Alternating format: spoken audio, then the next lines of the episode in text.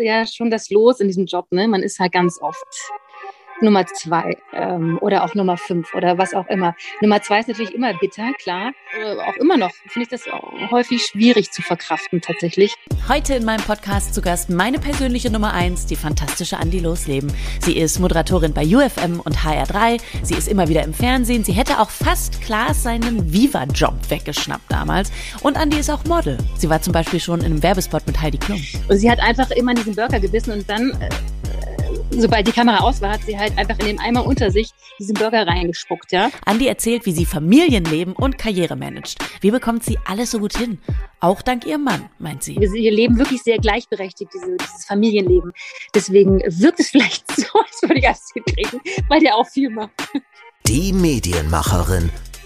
Im Gespräch mit Freddy Schürheck. Na, wem ist es gerade aufgefallen? Wir haben ein neues Sounddesign. Hallo alle erstmal, mein Name ist Freddy Schürheck. Ja, neues Sounddesign für den Podcast. Die Stimme ist natürlich weiterhin Thorsten Schorn, der Sprecher von Shopping Queen, der Moderator von RTL und vom WDR und guter Freund von mir. Thorsten, danke nochmal an dieser Stelle und du wirst natürlich weiterhin auch von mir in Käsewürsten und Cremant bei mir auf dem äh, wunderschönen 10-Punkte-Balkon bezahlt. In dieser Folge zu Gast ist Andi Losleben. Wir kennen uns schon ewig, wir haben schon tausendmal über den Job gesprochen, aber zum ersten Mal jetzt eben auch hier im Podcast. Neue Situation für uns beide und extra für den Podcast ist sie für euch in den Kleiderschrank ihres Mannes gestiegen, um von da aus aufzunehmen, damit die Qualität besonders gut ist. Leider ist bei der Aufzeichnung was schiefgelaufen, weswegen ich jetzt äh, bei mir am ganz normalen Schreibtisch ein bisschen cleaner klinge als sie mit der Zoom-Qualität, die unsere Notfalloption ist. Ich hoffe, ihr seht es uns nach. Ich finde, die Folge ist super geworden. Ich habe mich sehr gut unterhalten gefühlt mit Andi. Mach ich ja eh immer, wenn wir uns halt abends sehen, aber jetzt auch in dieser Podcast-Folge, wo ihr quasi unserem abendlichen Gespräch lauschen könnt und ein bisschen Mäuschen spielen könnt. Ein Foto, wie Andi das Ganze aufgenommen hat im Kleiderschrank, habe ich euch selbstverständlich bei Instagram gepostet. Das versteht sich von selbst. Hallo Andi. Ja, huhu. Bevor wir jetzt richtig loslegen, äh, müssen wir erstmal ein paar Sachen klären. Weil ich dachte eigentlich, dass ich dich sehr gut kenne, weil wir uns auch schon sehr lange kennen. Aber in der Recherche für diesen Podcast habe ich ein paar Sachen rausgefunden. Da musst du mir jetzt bitte mal sagen, sind die Fakt oder sind die Fake? Ich habe zum Beispiel auf einer Seite gelesen, dass du aus Spanien kommst. Das wäre schön. Sie claro? Ja, da, äh, da, da steht auch im Internet, dass du Spanisch wie deine Muttersprache sprichst. Witzig. Na, das ist ein bisschen gefaked. Das, ähm, äh, nein, ähm, das, ich, nein, ich habe Au pair gemacht in Spanien. Äh, gar nicht in Spanien, äh, weil dann würden die Kanarier sagen, wir sind was Besseres. Äh, auf Gran Canaria habe ich Au pair gemacht äh, direkt nach dem Abi, weil mein NC zu schlecht war, um was zu studieren. Aber es war das Geilste und Beste, was ich jemals gemacht habe. Echt. Kann ich einfach nur jedem empfehlen, äh, nach dem Abi weg, nicht an, nicht zu studieren, nicht zu arbeiten, sondern einfach irgendwie ein halbes Jahr, ja, irgendwo ins Ausland zum Arbeiten oder zum, zum Reisen, äh, weiß ich nicht. Äh, das war wirklich mega. Hast du denn noch äh, Kontakt mit deiner Gastfamily? Also bist du da noch ab und an irgendwie in den, in den Ferien? Ja, äh, ehrlich gesagt habe ich gestern wirklich überlegt, ob ich da dieses Jahr in den Herbstferien mal wieder hinfahre, aber die Flüge sind zu teuer, aber egal. Ähm, nee, ich bin da eigentlich schon wirklich immer jedes Jahr hingefahren und es ist so meine zweite Familie. Ich bin auch dieses einzige äh, Au pair, was sie behalten haben. Also ich war Au pair Nummer eins und alle nach mir haben sie wieder rausgeschmissen, weil sie mit denen nicht happy waren.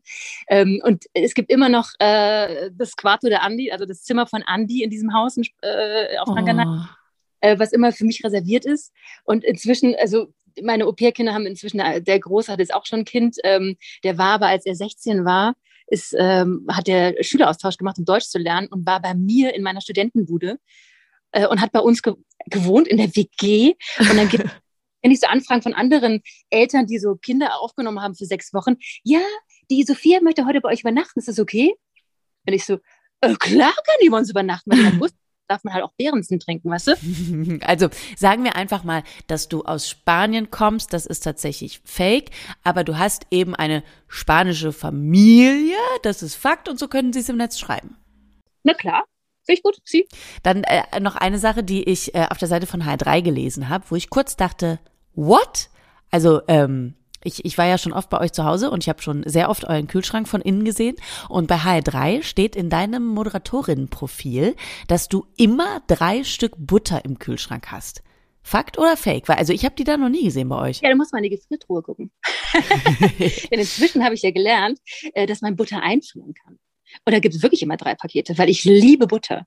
Bei mir ist Butter auch einfach immer so, ja, so schon so fünf Millimeter dick oder so auf dem Brot. Ich glaube, das ist schon viel, oder?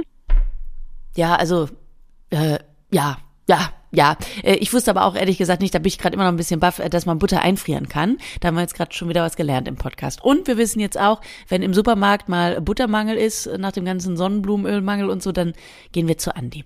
Dann habe ich noch gelesen, dass du mal, und da muss ich dir ganz ehrlich sagen, bin ich fast schon ein bisschen sauer, dass du mir diese News bisher vorenthalten hast, ähm, weil das ist krass. Du weißt, wie sehr ich Fastfood liebe. Ich habe äh, gelesen, dass du mal für Meckes gemodelt hast. Ja. Und das hast du mir noch nie erzählt. Was, was hast du da gemacht? Also es war der, der, der Werbespot, also das war ein Fernsehwerbespot äh, mit Heidi Klum, die vor mir, also saßen alle im McDonalds und Heidi Klum war halt äh, diejenige, die den Burger gegessen hat. Das war mega ekelhaft, weil ich saß hinter ihr. Äh, wurde, keine Ahnung, 50 Mal gemacht oder sowas. Und ich saß immer dahinter und habe irgendwie gelacht. Ah. und äh, meine Pommes äh, nacheinander gegessen. Ich habe nichts gesagt, ich, ich saß da einfach nur, aber man hat mich im Spot gesehen, ja. Und ähm, das muss ich natürlich jetzt nachfragen als Fastfood-Liebhaberin. Wie viel durftest du dann tatsächlich essen bei dem Dreh? Äh, gar nichts eigentlich groß. Es war wirklich, also es war sehr bescheiden. Also ich, äh, alle Nicht-Hauptdarsteller war, wurden nicht so gut behandelt wie Heidi Klum. Und wie war Heidi so drauf? Ähm, die hat mit niemandem geredet, ehrlich gesagt. Die war sehr, ähm, die hat sich nicht so für die anderen Leute interessiert. Das muss ich, muss ich einfach so sagen, ja. Ja, die hat sich auf die Rolle konzentriert. Ja, aufs Spucken. Also natürlich, wenn man drüber nachdenkt, weiß man natürlich irgendwie, dass die Leute in, äh, in Spots oder auch, äh, wenn sie im Film ständig essen, natürlich nicht die ganze Zeit alles wirklich essen. Ne? Ähm, aber es war schon eklig, dass sie das halt alles da wieder ausgespuckt hat. Oh Gott, die armen Burger. Äh, kommen wir zu deinem Lebenslauf in Sachen Medien. Wir gucken hier im Podcast ja immer auf Highlights, auf Hürden, auf Schwierigkeiten, die sich vielleicht ergeben haben und auf Momente, wo man dann sagt, ach komm, hat sich alles gelohnt. Als erstes hast du ja dieses Ding mit Medien studiert, 2000 bis 2004, Medienpädagogik, Soziologie und Germanistik Journalistik in Augsburg. Und währenddessen hast du auch schon Castings und Praktika gemacht. Und ich habe gesehen, du hast ein Praktikum zum Beispiel bei ProSieben gemacht, bei Arabella. Casting, äh, Talkshow. Hast du die Leute gecastet, die dann äh, hinter der Schattenwand auf ihren Vaterschaftstest warten mussten oder was hast du gemacht? Ich war eigentlich dafür zuständig, den äh, einfach allen Leuten alle Leute auszutricksen und falsche Sachen über ihren Partner und ihre lieben anderen Menschen zu erzählen, damit sie dann vor der Kamera sich ordentlich streiten und ähm, Beef haben. Das war wirklich unangenehm, muss ich zugeben. Ich hatte eine sehr, sehr gute Zeit, auch das. Ich habe auch sehr viel gelernt. Aber ähm, da wurden schon wirklich viele Leute ausgetrickst und ähm, damit sie am Ende äh, auch so, also irgendwann gegen, also ich weiß nicht, was es war, ähm, da wurde sich ja gerne mal gestritten vor der Kamera und so. Und es war schon ein bisschen hinterlistig alles. Oh Gott. Ich, man muss also als Praktikant war Voraussetzung, dass man mindestens einmal natürlich auch mitmachen muss. Ähm, Habe ich auch gemacht bei der folgenden Sendung. Äh, wie hieß die? Arabella erlöst mich von meinem, meiner Horrorfrisur. Und ähm, ich hatte da so Haare, ja, keine Ahnung, so schulterlang. Die wurden mir dann extra ähm, wirklich mit, ich glaube, Nivea-Creme eingecremt, damit die fettig aussehen. Dann wurde ich von irgendwie so einem Reporter quasi in der Redaktion überrascht mit, ey Anni, du siehst so scheiße aus. Äh, die Arabella macht dir jetzt mal eine schöne Frisur und auch ein viel besseres Styling. Und ähm, dann bin ich wirklich zu so einem Starfriseur gegangen. Der hat mir der hat die Haare rappelkurz gemacht, also wirklich so eine Männerfrisur. Das sah auch für drei Wochen ganz gut aus, aber wenn man dann nicht wieder zum Friseur geht, sieht es scheiße aus. Ähm, und da hatte ich in der Sendung äh, meine eigenen Klamotten an und war quasi, weißt du, wie so vom, vom Mauerblümchen zur Prinzessin wurde ich dann in dieser Sendung. Mhm. Das war sehr unangenehm. Und dann gab es auch noch die Regel, dass Arabella mich auf keinen Fall auf, äh, auf meinen Beziehungsstatus ansprechen sollte. Und was macht sie natürlich vor der Kamera? Und Andi, gibt es auch einen Mann in deinem Leben? Oh und Gott. Ich, darauf, äh, weißt du, das war halt so vom, äh, also ich erschien da plötzlich wirklich wie so ein strahlender, so eine strahlende Blume, ja. Äh, und dann, also es war ganz unangenehm. Mich wundert es gerade ehrlich gesagt, dass du nach dieser traumatisierenden ähm, Fernseherfahrung überhaupt noch Bock hattest auf Medien hinterher. Hast du in dieser Zeit mal kurz auch überlegt, das Genre komplett zu wechseln und in eine andere Branche zu gehen? Nee, irgendwie nie. Nee. Nee, ich wollte trotz allem immer irgendwie doch Fernsehen machen. Also ich mache natürlich vor allem gerade Radio, aber Fernsehen war eigentlich schon immer eigentlich das oberste Ziel. Nö, ich dachte mir eigentlich immer nur, eigentlich möchte ich doch sie sein, die Arabella. Du warst ja tatsächlich dann auch bei diversen Castings. Ich habe äh, auch das äh, online gefunden. Bravo TV Zweitbesetzung warst du 2002 und 2003 Bedeutet quasi, also wäre die eigentliche Moderatorin damals krank geworden, du wärst am Start gewesen. Und sie wurde nie krank. Ist, äh, was war das für dich so gefühlstechnisch? Ich meine, wenn man so, so kurz vor dem, vor, vor dem Mega-Job war, den du ja scheinbar damals unbedingt haben wolltest, und dann, ja, wird's aber doch nichts irgendwie. Sitzt man halt zu Hause und guckt sich die andere an, wie sie es macht. Ja, schon das Los in diesem Job, ne? Man ist halt ganz oft Nummer zwei ähm, oder auch Nummer fünf oder was auch immer. Nummer zwei ist natürlich immer bitter, klar. Ähm, ich würde jetzt lügen, wenn ich sage, ich habe gelernt, damit umzugehen. Habe ich nicht, weil man ist trotz alledem bei jedem Mal immer wieder enttäuscht. Ähm, ich bin aber auch jemand, ich gönne das auch jemanden, aber natürlich fragt man sich immer so, warum denn jetzt sie und nicht ich. Aber am Ende des Tages war das eine ganz andere Typ Frau als ich. Äh, lange schwarze Haare. Ähm, ich war blond, kurze Haare. Das also reicht ja schon als äh, Kriterium. Okay, die passt besser da rein, weil da gab es auch noch einen Mann an der Seite. Ähm, aber nee, war schon äh, auch immer noch, finde ich das häufig schwierig zu verkraften tatsächlich. Mhm. Äh, mich zu motivieren, naja gut, beim nächsten Mal kommen jetzt, ne?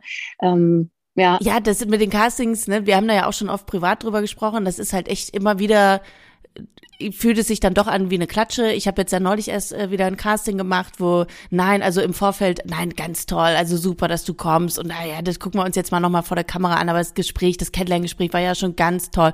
Und dann stehst du da vor der Kamera, dann gibst du alles und denkst, naja gut, also äh, lief doch jetzt, oder? Und dann ist halt dieser, äh, dieses kleine Träumchen, was du dir kurzzeitig aufgebaut hast, wo du gerade auch wirklich dann doch irgendwie viel Einsatz für gebracht hast, viel Leidenschaft reingesteckt hast, wird dann mit einem Anruf von 50 Sekunden dann wieder beendet mit, ja, nee, wir haben uns doch für wen anders entschieden. Da ist einfach jemand, der passt da doch noch mal einen Tacken besser und dann war's das. Und das ist halt auch Teil des Mediengeschäfts, muss man sagen. Also im seltensten Fall ist es ja so wie bei Frau Kolodewig bei RTL Exklusiv, dass man seit 25 Jahren wirklich den gleichen Moderationsjob machen kann kann und darf und kann, äh, sondern normalerweise musst du halt immer wieder neue Jobs an Land ziehen, immer wieder neu dich beweisen und du kriegst halt auch einfach immer wieder Absagen. Aber es ist, es ist schon auch bitter. Es ist total bitter und ähm, dieses klassische, wie du auch sagst, seit 25 Jahren das machen, das gibt's wirklich sehr selten. Ähm, aber was du auch schon häufig im Podcast hattest, es hat einfach auch so viel mit Glück zu tun. Gibt es irgendjemanden, der dich gut findet und der sorgt dafür, dass du 25 Jahre in diesem Laden bleibst? Äh, hast du diese Person nicht, machst du vielleicht mal einen Job ein, zwei Jahre und danach wirst du wieder ausgetauscht, weil es geht halt leider immer noch äh, ums Aussehen, äh, um inzwischen leider auch um, um Alter. Ähm, um natürlich auch Diversität und Co. Und das ist für alles total richtig, finde ich wirklich auch. Aber am Ende ähm, ist es die erste Entscheidung gegen dich oder als, als Nummer zwei ist meistens einfach die Typfrage. Passt du da hin, ja oder nein? Ja. Ähm, und wenn es noch einen zweiten äh, Gegenpart gibt an, an Moderator oder Moderatorin, äh, ist es ja noch schwieriger.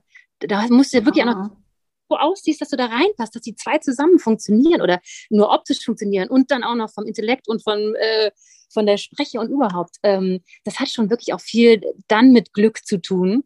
Und auch mit Glück, wie, wie, welche Leute lernst du kennen? Also ähm, ich, ich weiß nicht, ich, ich, ich bin mal zum äh, Viva gekommen. Das war Glück meines Lebens. Äh, aber auch nur, weil eine Frau da war, die mich gut fand. Aber leider hat die dann irgendwann die Branche gewechselt und dann war es das auch leider wieder für mich, weißt du? Ähm, Habe ich auch irgendwie schon erlebt. Und ich dachte, oh Mann, da war mal jemand, die was in, mich in mir gesehen hat und dachte so, jo. Und dann leider nicht mehr. Ne? Ähm, was hast du da gemacht bei Viva? Wann war das? Oh, das war, das war nach diesem Bravo TV. Das war auch mit Einsätzen. Das war, das war eigentlich auch mit das Absurdeste, was ich gemacht habe. Weil, ähm, hast du schon mal vom Viva VJ Casting gehört? Das hatten die eine Zeit lang so sehr. Sie haben gesagt, hey, VJs findet man überall. Und die haben einfach Massencastings in ganz Deutschland gemacht. So ein bisschen wie halt jetzt, ähm, auch äh, DSDS macht oder sowas. Äh, und die hatten halt einfach in allen Großstädten ein Casting. Und dann bin ich nach München und da waren ungelogen, da waren bestimmt tausend Leute auf dem Marienplatz. Boah. Dann sind da zwei Caster durchgelatscht und haben einfach zehn Frauen und zehn Männer rausgesucht. Und ich war eine von diesen zehn Frauen. Es ging nur um Optik. Aber, aber ganz kurz mal, krass. Krass, von tausend wurdest du direkt mal ausgewählt. Es ging nur ums Aussehen. Und ich hatte eine, äh, damals war das wirklich noch besonders äh, eine bunte Strumpfhose an, die kannst du jetzt überall kaufen. Damals nicht die. Und zwar war jedes Bein eine andere Farbe. und irgendwie, also ich war sehr bunt und eine Blümchenjacke, also ich bin auch immer noch sehr, sehr gerne bunt angezogen, früher noch mehr. Und ich wurde einfach aufgrund meines Aussehens da rausgesucht und wurde von diesen zehn Leuten, wo sind zwei übrig geblieben oder ein, zwei, zwei, äh, unter anderem ich. Und am Ende waren wir zehn Leute, die eine Woche lang äh, bei Viva moderiert haben und die Zuschauer abstimmen konnten. Ähm, am Ende hat äh, ein Typ gewonnen, der so ein bisschen aussah wie das Gesicht von der Kinderschokolade. und äh, in diesem Casting war übrigens Klaas dabei. Und äh, das ist der einzige, den sie genommen haben am Ende. Der, der, wurde, schon, der wurde schon an Nummer 5 rausgewählt oder sowas, aber in dem haben sie das Talent entdeckt äh, und dem halt im Nachhinein einen Job angeboten. Derjenige, der gewonnen hat, hat dann nie moderiert, also ich glaube eine Woche und dann wurde er wieder, wurde er wieder gegangen. Ähm, und ich habe, also ich habe dadurch sehr viel gelernt. Ich war aber auch sehr sauer, dass ich irgendwann rausflog, weil alle meine Freunde haben da für mich angerufen, weißt du? Das hat ja auch Geld gekostet. Und ich habe sogar meinen, äh, meinen Uni-Abschluss deswegen um ein halbes Jahr verschoben und war am Tag der Arbeit offiziell krank, während ich aber parallel das so im Fernsehen war und dachte mir, hoffentlich sieht das hier keiner. Ja, hoffentlich sieht keiner, dass ich gerade live im Fernsehen bin. Ja, hoffentlich guckt ihr, ja, diese Professorin guckt doch kein Biber, dachte ich. Ja, aber wie geil. Das ist halt wirklich ungünstig. Weißt du, wenn du schon quasi die Arbeit schwänzt, dann geh halt nicht stattdessen ins Fernsehen, Anni. Also das ist ja. Live anrufen, ob Andi weiterkommt oder nicht. Das ist halt nicht aufgezeichnet. Aber wie krass, wie krass. Aber natürlich, ich meine, wir haben es ja gerade schon gesagt, also es ist immer bitter, wenn was nicht klappt man sagt dann immer erstmal so, ja, es ist eine Erfahrung und manchmal meint man es ernster, manchmal weniger ernst, aber das jetzt in dem Fall war ja wirklich eine krasse Erfahrung. Also eine Woche lang Live-Fernsehen machen bei Viva, Anfang der 2000er, die beste Sendezeit überhaupt, das ist doch wirklich was, was dich bereichert hat. Ja, voll. Also ich habe die Woche habe ich mit Sarah Kuttner zusammen gemacht. Ähm, und das, da, ja, also, im Nachhinein dachte ich mir, oh scheiße, hätte es besser sein müssen. Ähm, aber gut, ich habe halt das, ich, meine, ich war auch mega aufgeregt natürlich, weil das war halt, also Viva hat damals jeder geguckt, ne? Und natürlich auch alle haben geguckt, weil sie ja wussten, sie müssen jetzt für mich anrufen und dann kriege ich diesen Job. Das war natürlich auch ein bisschen naiv zu denken, dass ich diesen Job dann wirklich bekomme, weil, wie man ja gesehen hat, hat ihn ein Glas bekommen. Zu Recht. Ähm, aber ähm, Ach, ja, nee, ich habe sehr viel darüber gelernt, natürlich, klar. Habe mir auch erhofft, ähm, dass es natürlich trotz alledem weitergeht. Und da habe ich, wie gesagt, diese, diese Casterin, die mich da rausgefischt hat, äh, unter diesen tausend Leuten, mit der war ich dann auch noch weiterhin in Kontakt und war dann auch bei mehreren Castings für MTV, ähm, wo ich sowieso lieber hin wollte, weil das war das Coolere als Viva. Ähm, hat aber am Ende dann auch nie geklappt, weil ich aber auch glaube, ähm, das, äh, das Thema hatten wir auch schon mal, ähm, wie fühlt man sich wohl und sowas beim Casting. Ne? Die haben mir da Klamotten angezogen, äh, damit ich heraussteche. Ich hatte High Heels an und sowas und das bin ich einfach nicht, weißt du. Aber ähm, vielleicht habe ich mich auch nicht wohl gefühlt und war in so einer Rolle, die ich eigentlich gar nicht bin, weil eigentlich glaube ich, bin ich eher jemand, ich bin so auf du und du mit jedem, weißt du. Ich bin, schnacke gerne mit den Leuten über, über alles Mögliche, über ihre Probleme, aber äh, und möchte eine von denen sein und möchte mich gar nicht abheben von, von den Zuschauern, sondern ich möchte eigentlich einer von denen sein oder bin einer von denen. Ähm, würde ich jetzt auch so sagen. Vielleicht passte das auch einfach nicht, aber äh, es war schon mein Traum, irgendwie bei MTV zu, zu landen. Ne? Du bist ja auch als Schauspielerin aktiv gewesen, muss man sagen. Du warst auch im Kino schon zu sehen, zum Beispiel. Das habe ich ja auch alles im Internet entdeckt. Äh, Showreels und sowas von dir, wo du irgendwie äh, eine Frau darstellst, die, äh, die, die den Partner irgendwie gerade verloren hat oder so, oder dann beim Zähneputzen Partnerschaftsstreit hat. Oder du warst eben zum Beispiel auch äh, im Kinofilm mit Jessica Schwarz und Robert Stadelober, den ich sehr geliebt habe früher, äh, in Verschwende deine Jugend. Wie war das denn? Also wie, wie, wie, wie kam das denn? Und wie war das, einen Kinofilm zu machen? Äh, oh, das war mega. Also ich habe ich hab schon ein paar Filme gemacht, aber äh, eher immer so, also warum wurde die ganze Szene mit mir rausgeschnitten? Ähm, ja, ist halt leider oft so, ne? Ähm, nee, ich, ach, ich hatte irgendwie immer den Traum, äh, ich will irgendwas im Fernsehen machen. Und das war mir eigentlich egal, ob Schauspielerei oder Moderation. Und ich bin so eine lange Zeit zweigleisig gefahren und das funktionierte aber gar nicht. Also irgendwann habe ich gesagt, okay, ich muss mich von einem trennen und dann habe ich mich von der Schauspielerei, also in Anführungsstrichen, getrennt. Ich habe aber, also ich habe eine Schauspielausbildung gemacht, ich habe ähm, privaten Schauspielunterricht genommen, also wirklich lange, lange Zeit, äh, während und auch nach dem Studium. Ähm, aber äh, du kommst in diesem Bereich einfach nur weiter, wenn du, also nur die wenigen schaffen es. Wir wissen wir alle, wir sehen immer die gleichen Nasen. Ähm, und da gehörte ich halt nicht dazu äh, oder habe es nicht geschafft. Ich war halt nie in der Agentur drin und weil auch immer nicht geschafft. Also ich habe auch versucht, auf, auf so renommierte Schauspielagentur, äh, äh, Schauspielschulen zu kommen und habe also ähm, ich habe wirklich viel versucht, fällt mir gerade ein und ähm, bin immer viel mehrgleisig gefahren und wie es ja zu diesen, diesen ähm, Jobs kam, es war über so Casting-Agenturen irgendwie. Und dann war ich beim Casting und dann habe ich das bekommen. Das waren aber wirklich sehr kleine Jobs. Ne? Klar kann ich jetzt sagen, ich war äh, zwei, dreimal im Kino, äh, dreimal bestimmt. Ähm, aber das war wirklich, da musste, musste mich gefühlt suchen auf der Leinwand. Ne? Also die, das meiste, was ich mal im Kino gesagt habe, war leider äh, hinter einer verschlossen, verschlossenen Klotür, ähm, weil ich betrunken, betrunken auf der Party gespielt habe, die gerade äh, im Klo reiert, weißt du? Also, also den meisten Text ja noch ohne mein Gesicht zu zeigen.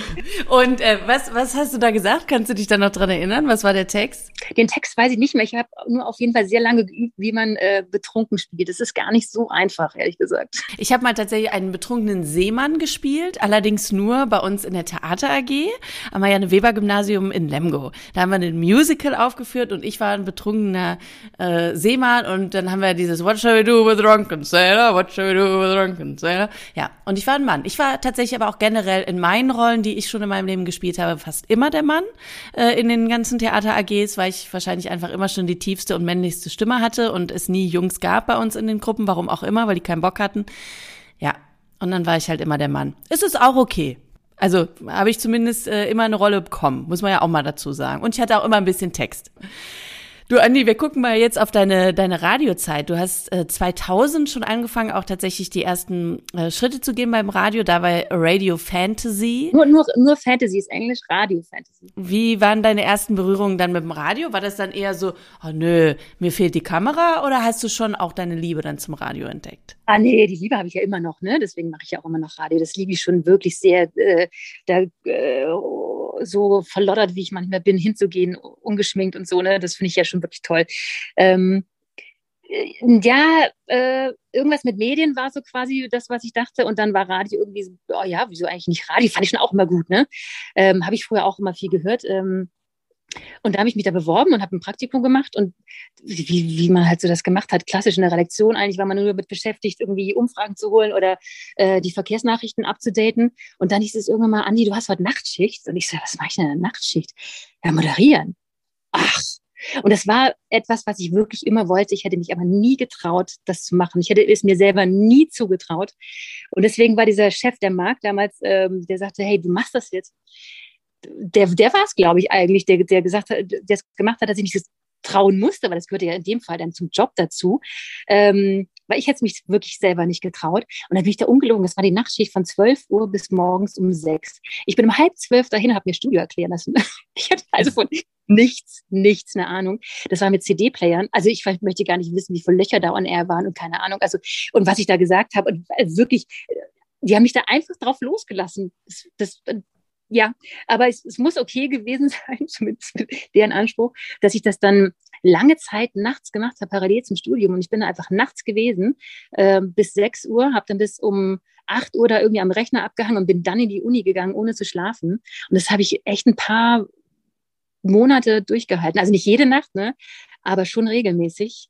Wie auch so dachte, oh, also ich bin neulich einmal ähm, bei 1 Live haben wir ja auch ein Nachtprogramm von 0 bis äh, um 5. Das ist ja die junge Nacht der ARD. Die wird ja auch bei UFM äh, übertragen und bei Fritz und bei das Ding und so. Also eigentlich eine super coole Sendung, weil deutschlandweit und ähm, macht auch eigentlich echt Spaß. Ich habe sie dann ja, wie gesagt, jetzt einmal gemacht neulich, weil die Kollegen krank waren und da musste ich spontan einspringen. Also ich fand das Gefühl, nachts zu senden, super cool. Also die Atmosphäre war irgendwie total geil. Es haben sich direkt super viele Leute reingemeldet und ich fand es auch witzig, weil einige sich auch gemeldet haben, so von wegen, ey Freddy, bist du das? Äh, Habe ich verschlafen? Warum bist du denn jetzt da? Du bist doch morgens immer bei uns live.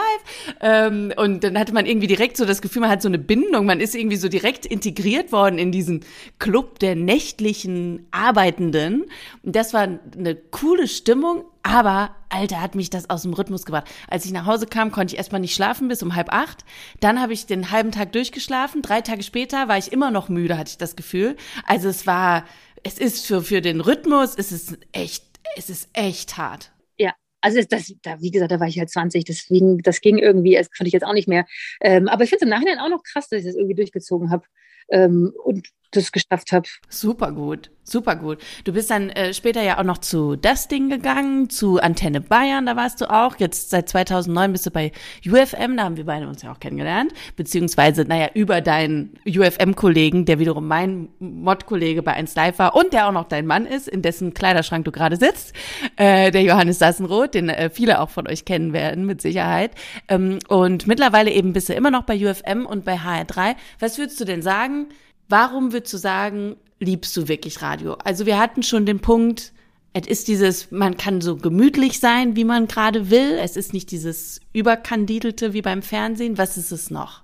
Das ist eine sehr gute Frage, Freddy. Das ist ja eine große, ja. Ach, ich liebe einfach dieses, du siehst die Leute nicht, also ich, es ist absurd, ähm, wo zu stehen und du siehst niemanden, aber sie hören dich. Also ich hatte mal eine, eine Freundin, die immer sagte, ach, wie an, ich weiß doch, dass es dir gut geht, ich höre dich doch immer. Ja, nee, aber du, du hörst mich halt da. Du weißt ja gar nicht, wie es mir geht. Siehst du, du klangst doch gut gelaunt. Ja, klar, klinge ich gut gelaunt. Das ist ja auch der Job da, ne? Ähm, aber irgendwie finde ich das schön, bei den Leuten zu sein, ohne zu wissen, wo ich da eigentlich bin. Du bist in irgendwelchen Autos und ähm, Wohnzimmern ähm, und bist Teil von denen und du merkst es aber gar nicht. Also es ist so, du machst deinen Job, aber merkst gar nicht, was damit bewirkst. Das ist, klingt jetzt irgendwie eigentlich so, ja, aber schade, aber eigentlich finde ich es auch ganz gut. Ähm, und ich, ich finde es toll, äh, diese Interaktion, die man halt ähm, im Radio halt sehr viel mehr hat, als wenn man jetzt eine Magazinsendung im Fernsehen moderiert. Äh, diesen Kontakt zu Hörern, sich mit denen zu unterhalten über alles Mögliche. Ähm, ich, ich liebe das einfach. Ähm, ich rede auch gerne über Musik, auch wenn es nicht immer meine ist, klar.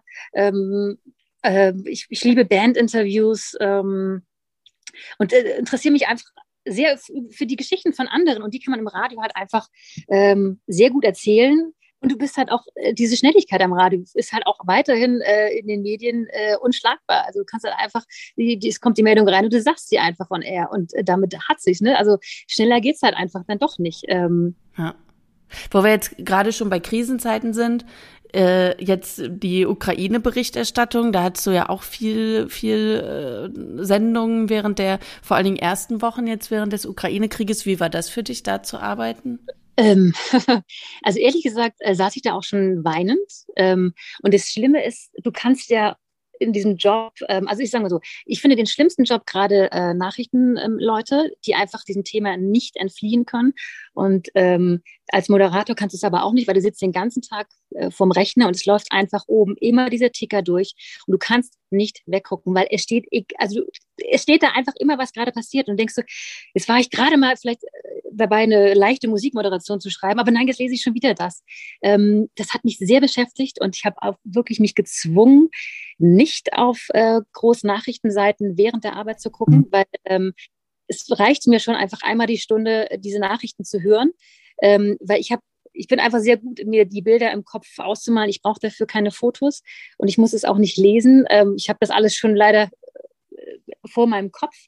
Und ich fand es anfangs sehr schwierig, weil du nicht weggucken kannst und nicht ausschalten kannst. Und du musst es auch noch, ähm, das finde ich auch eine Challenge, also das kann ich aber, glaube ich, ganz gut, ähm, das den Leuten rüberbringen, ohne jetzt äh, zu weinen oder also wie, wie, wie schafft man es so ein Thema rüberzubringen, dass du ähm, neutral bist, dass du aber auch Anteilnahme zeigst und ähm, betroffen bist, aber nicht gleich losholst und ohne die ganze Zeit was von dir zu erzählen, es ist schon schwierig und ich finde es auch schwierig, dann irgendwie äh, zehn Minuten später über was richtig lustig Fluffiges zu quatschen. Aber natürlich brauchen wir das gerade alle.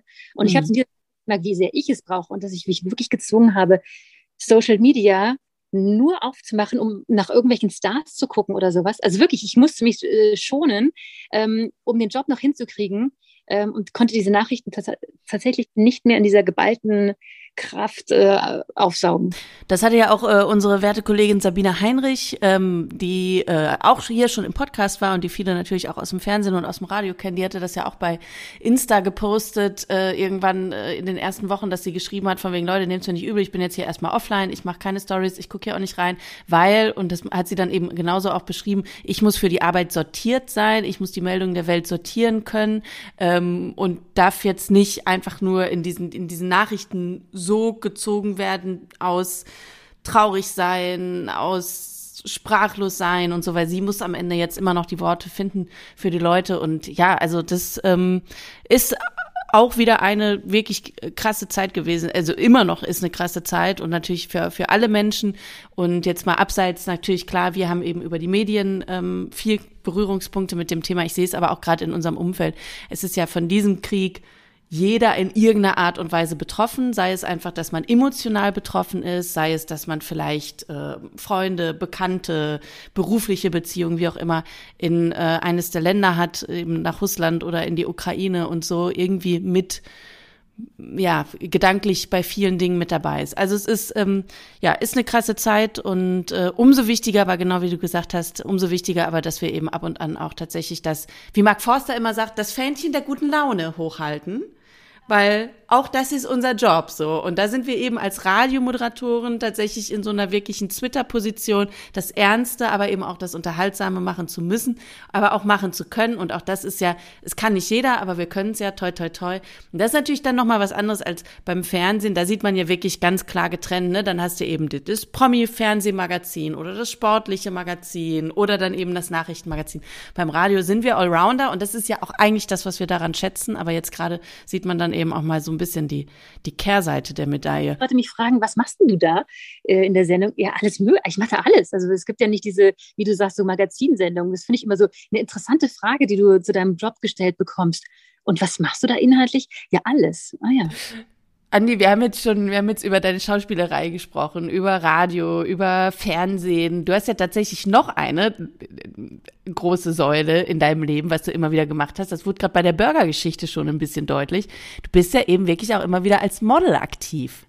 Ähm, und zwar, aber eben jetzt nicht Germany's Next Topmodel Editorial Vogue mäßig, sondern eher so auf der Commercial-Seite.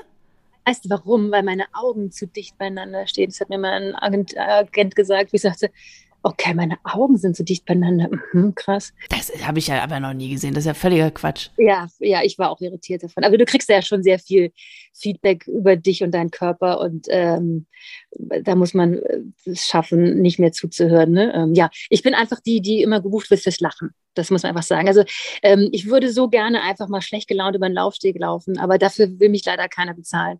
Es geht immer nur um Lachen und Happy Family und ähm, äh, irgendein Produkt ähm, nett zu präsentieren oder inzwischen irgendwie die Mutter zu sein, die ihre gut gelaunten Kinder da äh, bespaßt. Ähm, ja, aber das ist okay. Aber es ist doch super cool. Also ich meine, du bist halt einfach als Model aktiv. Das ist doch irgendwie, ist das doch, ist das doch eine, eine, eine mega Sache. Ich habe auch Bilder von dir natürlich bei meinen Recherchen äh, im Internet gefunden, wo ich, also Hammer. Also ich meine, ich kenne dich ja auch privat, ich weiß ja, dass du super aussiehst. Aber du bist auch auf dem Laufsteg einfach super, so, weil das passt einfach. Du bist ja so, hast diesen absolut krassen Model-Look einfach. Ja, ich habe ähm, ich bin ja sonst ein natürlicher Typ und äh, schmink mich selber ungern und dann merkt man mal, wenn man mal sich ordentlich schminken lässt äh, und die Haare irgendwie äh, mal anders hat ähm, und den dann doch mal böse guckt, dann kann man echt anders aussehen. Ne?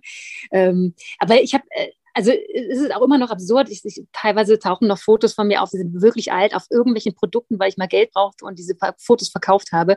Es passiert wirklich äh, regelmäßig, dass mir jemand schreibt, ich habe dich in der Zeitung gesehen ähm, oder du hängst hier auf irgendeinem Plakat oder in irgendeiner Broschüre. Ähm, das ist schon äh, immer noch witzig, für was diese alten Fotos noch herhalten müssen. Und was sind so die Produkte? Also McDonald's hatten wir ja jetzt schon, ähm, quasi als, ich sag mal, Background-Esserin von Heidi Klum. Was, was sind noch so Produkte, wo wir dich mal sehen können oder konnten? Babytrage, einen Staubsauger, Nähmaschine, äh, viele Versicherungen, Banken, ähm, äh, irgendwelche Zeitschriften von, wo Familien abgebildet sind. Ähm, also ehrlich gesagt, Vieles. Also es klingt nach einem mega Job. Kopfschmerztabletten, äh, äh, MS-Krankheiten, äh, ganz viel Zeugs wirklich. Und, und wie läuft das ab bei so Fotoshootings? Darf man da eigentlich auch selbst mitreden und dann hinterher sagen, ey, pass auf, also das Foto, da finde ich mich echt nicht, also das muss weg. Also das gibt bestimmt Leute, die das machen, aber die werden dann ähm, eher als anstrengend dann wieder wieder gespiegelt bei der Agentur. Das bin ich nicht, weil ich mir denke, ich kriege Geld dafür und dann stylen die mich so, wie sie es gerne hätten. Und wenn sie das schön finden, bitte. Ich habe schon so oft Haare gehabt und ich denke, oh Gott, wie sehe ich eigentlich aus? Aber es ist mir egal, ich kriege dafür Geld, weißt du? Das ist in dem Fall mein Job. Und wenn die das wollen, bitteschön. Äh, mhm. Äh, und dann die Klamotte an, die ich nur denke, so, Puh, ernsthaft finde ich das schön, aber gut, mache ich halt. Aber gab es auch mal ein Angebot, wo du gesagt hast, das mache ich nicht, das Produkt mache ich nicht oder äh, die wollen, dass ich mehr Haut zeige, als ich will oder so, das mache ich nicht? Äh, nee, ich habe ja, ich habe mal Weight Watchers abgelehnt, weil ich äh, finde, dass ich selber sehr dünn bin und da brauche ich keine Werbung für Weight Watchers zu machen. Äh, das fand ich ein falsches Bild. Ähm, bei Zigarettenwerbung äh, habe ich mal abgelehnt, habe ich aber auch schon mal gemacht. Also da, da muss man ja auch schon drüber nachdenken, machst du das oder nicht? Sonst was Zwielichtiges oder so gab es nicht. Nee. Nee. Das heißt, du bist äh, zum Glück vor dieser Klischeevorstellung von, da ist jemand und sagt, na ja, Andi, noch ein bisschen mehr Haut, ein bisschen weniger Klamotte. Das gab es bei dir zum Glück nicht. Nee, nee, nee. Nee, habe ich aber auch niemanden kennengelernt, der das mal erzählt hat, tatsächlich. Nee. Aber du bist bei so großen Shootings ja auch nie allein, ne? Das muss man schon auch sagen. Da ist, oder bei kleinen Shootings, da ist immer eine Visagist dabei, äh, Kamera, Licht und noch, noch irgendjemand von, noch der Kunde oder so, ne? Also ist mir zum Glück. Aber mich wurde halt auch noch nie eingeladen mit, hey, willst du mal Privatfotos? Dann fängt es halt an, ne? Äh, will man Privatfotos mit jemandem machen? Mm, da müsste man schon mal nachdenken. Du hast ja auch drei Kinder. Ähm, wissen die eigentlich, dass ihre Mama also Model ist und, und, und ähm, sehr erfolgreiche Moderatorin? Oder sehen die dich nur als die Mama, die jetzt gerade zufälligerweise im Kleiderschrank steckt und irgendwas in ein Mikrofon reinredet? Na, die haben auch schon mal, also ähm, die Große, die hat zweimal mitgemodelt, aber nur, ich habe das nur gemacht, ähm, wenn ich mit auf dem Foto war, weißt also für eine Babytrage zum Beispiel ist sie das Baby in der Trage. Ähm, ich würde sie sonst nicht dafür hergeben. Das ist jetzt nicht meins zu sagen, meine Kinder verdienen Geld mit Modeln. Es sei denn, sie kommt irgendwann und sagt, ich möchte das, aber ähm, nee, würde ich jetzt so nicht machen. Aber mit mir zusammen hat sie gesagt, das können wir machen, weil ich werde oft gebucht für für Family Shootings und es ist einfacher, sein eigenes Kind zu bespaßen als irgendein Fremdes, weil in diesem gerade so, wenn du mit Kindern was zu tun hast, muss ich dafür sorgen, dass diese Kinder auf dem Foto gut aussehen und ich selber. Und das ist gar nicht so einfach, ehrlich gesagt wirklich anstrengend. Deswegen habe ich gesagt, lieber mit meinen eigenen Kindern, aber die haben da gar nicht so Bock drauf. Ne? Witzigerweise lebt man halt in so einer Blase, dass viele unserer Freunde ja den gleichen Job haben. Das heißt, für die ist es ja fast normal, dass irgendwie gefühlt jeder im Radio arbeitet oder auch im Fernsehen oder einen Podcast macht. Das ist für die so normal. Ne? Aber zum Beispiel ähm, haben wir mal irgendwie dich im Fernsehen gesehen und dann hieß, das ist die Freddy. Also habe ich schon gemerkt, ach so, wenn andere da jetzt zu sehen sind, das macht schon auch was. also die, die, wissen, also wir haben jetzt schon mal gemerkt, dass irgendwie ähm, wir ein Interview hatten mit Zoe Reese und die hat meiner Tochter irgendwie zum Schulanfang eine Nachricht hinterlassen äh, mit, hey, weil sie Fan ist, ja, und dann hat sie das ihren Freundinnen erzählt und dann hat sie gemerkt, oh krass, was? Deine Eltern haben mit Zoe Wies gesprochen. Also da hat sie jetzt schon gemerkt, ah, gut, damit kann ich angeben, aber es will sie gar nicht, sie ist total peinlich, weißt du? Also eher ja. so. Eltern sind ja immer peinlich, das ist halt so. Ähm, du sag mal, jetzt mit drei Kids tatsächlich, würdest du sagen, dass das in den letzten Jahren für dich also ich meine, ich nehme an, es war eine besondere Challenge, eben gleichzeitig drei Kids zu haben. Ich meine, ihr erzieht ja wirklich sehr gleichberechtigt, du und dein Mann, aber trotz alledem, man hat eben drei Kinder und dann eben auch noch Karriere, doppelte Belastung. Ja, ähm, das ist schon krass, finde ich ehrlich gesagt. Also ähm, jetzt Kind drei ist äh, erst eins. Also ich arbeite jetzt erst seit, mit drei Kindern erst seit zwei, drei, drei Monaten oder sowas. Ähm, und jetzt ist unser Job ja auch so, dass du dir nicht jetzt die Rosinen rauspicken kannst. Also kann man vielleicht schon, aber bei mir hat es nicht geklappt, dass ich sage, hey, das sind meine Zeiten, da möchte ich arbeiten. Dann ist halt auch flexibel und arbeitet mal abends oder am Wochenende. Und das muss man hinkriegen und äh, wissen, okay, dann sehe ich die jetzt heute halt einfach gar nicht oder halt nur morgens schnell, schnell auf dem Weg zum Fertigmachen und abends dann äh, nicht mehr. Ähm, das ist jetzt nicht mein Ziel gewesen, um Kinder zu kriegen, damit ich sie nicht sehe. Ne? Deswegen muss man den Spagat finden, dass ich halt auch so schon meistens zu Hause bin, aber halt auch nicht immer.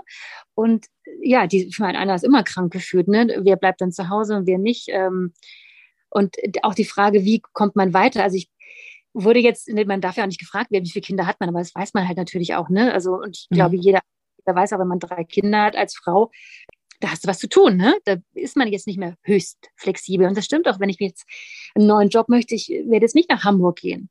Und die Medienbranche ähm, ist ja sehr immer so punktuell in Deutschland verteilt. Und jetzt sind wir in Frankfurt, wo auch Mainz ist. Also da geht schon viel. Oder Köln ist auch nicht weit weg. Aber was für einen Job nimmt man an, wo man pendelt und was bedeutet das dann für die Familie? Ne? Ähm, mhm. Oder ein paar Tage im Monat in irgendeinem Hotel woanders sein. Das musst du alles organisieren mit Großeltern oder mit Babysitter oder so. Also schon eigentlich super cool, weil du bist ja sehr flexibel, aber auch super schlecht, weil mhm.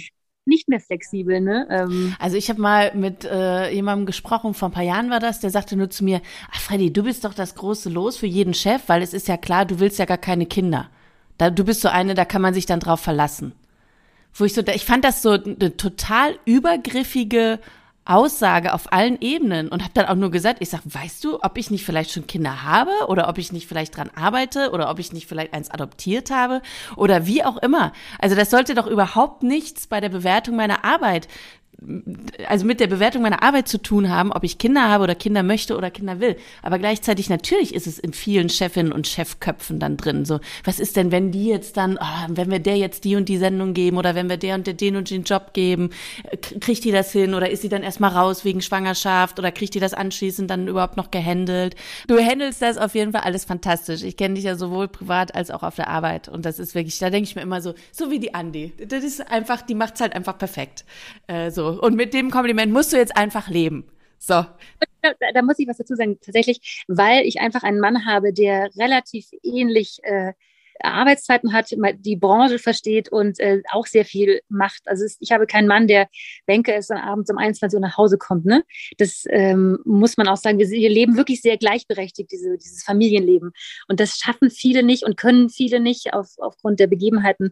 Deswegen wirkt es vielleicht so, als würde ich alles hinkriegen, weil der auch viel macht. Aber also ihr seid Dream Couple, Dream Couple. Aber das weißt du, dass ihr meine Lieblings-Frankfurter Familie seid. Das sage ich ja auch immer so. Was, nur Frankfurter? Ach so, äh, äh, äh, ja, also neben deiner Spanisch, also weißt du, ich ne, also so, ähm, du, ihr habt ja auch einen Podcast zusammen tatsächlich gemacht, dein äh, Mann und du, also er hinter den Kulissen und du dann als Host, die Geldschwestern Finanzpodcast, sehr gut übrigens, kann ich euch nur empfehlen, allen da mal reinzuhören. Man lernt wirklich sehr viel äh, über sein eigenes Geld und äh, dass man einfach auch sehr viel noch nicht weiß und sich mit sehr vielen Fragen einfach gar nicht beschäftigt, mit denen man sich mal beschäftigen sollte. Ja, das lohnt sich, weil äh, die Fakten einfach krass sind. Ähm, aber es ist gut, sie zu wissen, damit wir jetzt noch irgendwie was drehen können, dass wir später halt auch mal ein bisschen Geld in der Rente übrig haben. Ja, und, und ihr habt es auch einfach wirklich super verständlich erklärt. Also du hast da ja immer dann Expertin, äh, eine Expertin an deiner Seite, die Dinge erklärt, wie man äh, was handeln kann, also bis zum, äh, wie viel Geld kriege ich eigentlich bei einer Scheidung und sowas. Ähm, aber total gut. Und du hast das auch so sympathisch einfach alles erklärt. Ich habe da wirklich sehr gerne zugehört. Also sehr gutes, sehr gutes Ding. Ist das was, wo du sagst, da würde ich gerne die nächsten Jahre noch mehr machen, wirklich Podcast? Ach ja, auf jeden Fall. Also ich, ich habe schon überlegt, äh, was kann man, also tausendmal überlegt, welches, welcher Podcast ist noch nicht da. Natürlich sind schon alle da, ne? Ähm, aber ähm, ja, mal gucken. Ich habe auch schon überlegt, ob wir diesen Couple-Podcast machen, weil ich glaube, es würde auch funktionieren. Aber ich weiß nicht, ob man nicht noch wenn man eh schon immer zusammenhängt mit drei Kindern, auch noch einen Podcast machen muss, wo man irgendwie über alles redet. Ich bin mir nicht so sicher. Aber äh, nee, ich mache das, das mache ich auch sehr gerne, weil es natürlich auch sehr radiomäßig ist, aber natürlich noch viel cooler, weil du viel mehr Zeit hast und quatschen kannst. Das stimmt. Und weil man so wunderbare Kulissen hat, in denen man aufnimmt. Ich jetzt zum Beispiel am Küchentisch und du halt im Kleiderschrank. So, so sieht's aus. Andi, ich freue mich total, dass du dir die Zeit genommen hast, uns mal mitzunehmen in die Schauspiel- und Model- und, äh, und deine ganz persönliche Medienwelt, ähm, wo ich ja zum Glück immer wieder Teil von sein darf. Und da freue ich mich immer sehr. Also wirklich, ich äh, bewundere dich für alles, was du machst. Ich finde, du bist eine super starke, inspirierende, tolle Medienmacherin. Deswegen vielen, vielen Dank, dass du hier im Podcast warst. Und wir sehen uns morgen Abend. Ich bringe den Sekt mit. Ich freue mich. Ich mache jetzt aber noch das versprochene Foto für Insta von dir im Kleiderschrank. Ich hoffe, das ist in Ordnung für dich. Heute. Einmal lächeln, bitte dein Model lächeln. So wie du hinter Heidi Klum im, äh, im McDonalds gelächelt hast. Oh mein Gott, diesen Werbespot muss ich mal noch suchen. Andi, tausend Dank und dann sehen wir uns morgen und bis bald. Tschüss. Und Leute, an dieser Stelle wie immer ein großes Dankeschön an euch, dass ihr zugehört habt. Ich freue mich, wenn ihr den einen oder anderen Stern da lasst, bei iTunes oder Spotify zum Beispiel. Oder wenn ihr den Podcast abonniert. Andi Loslebens-Podcast, die Geldschwestern, könnt ihr natürlich direkt auch noch mit abonnieren und hört mal rein. Es ist super spannend. Es geht eben um Frauen und Finanzen und wie wir unsere Kohlen zusammenhalten können. Falls ihr mehr wissen wollt über Behind the Scenes Viva Gossip-Geschichten, dann hört doch gerne mal die Medienmacherin-Folge mit Milka Love Fernandes und mehr zum Thema Talkshows und wie das da eigentlich alles genau abgelaufen ist, hört ihr auch in meiner Folge mit Talkshow-Legende Bärbel Schäfer. Auch die findet ihr hier.